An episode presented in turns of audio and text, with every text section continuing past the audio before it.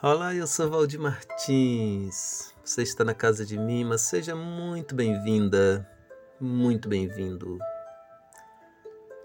O Evangelho de João, no capítulo 3, versículo 8, diz: O vento sopra onde quer e ouves a sua voz, mas não sabes de onde vem nem para onde vai.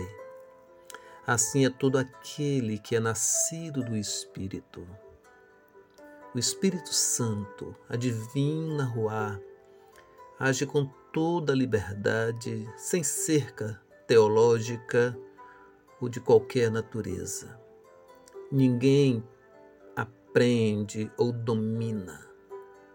Assim é o agir misterioso de Deus na história e nas nossas vidas. As pessoas com suas motivações religiosas ou ideológicas querem controlar o sagrado, tentando moldá-lo às suas expectativas. Quantos idealizam uma divindade à sua imagem e semelhança? Na relação com o sagrado, não adianta querer dominá-lo há de ter uma entrega em fé para viver ao sabor do sopro libertador da divina Ruá. Este sopro renova e transforma a nossa existência.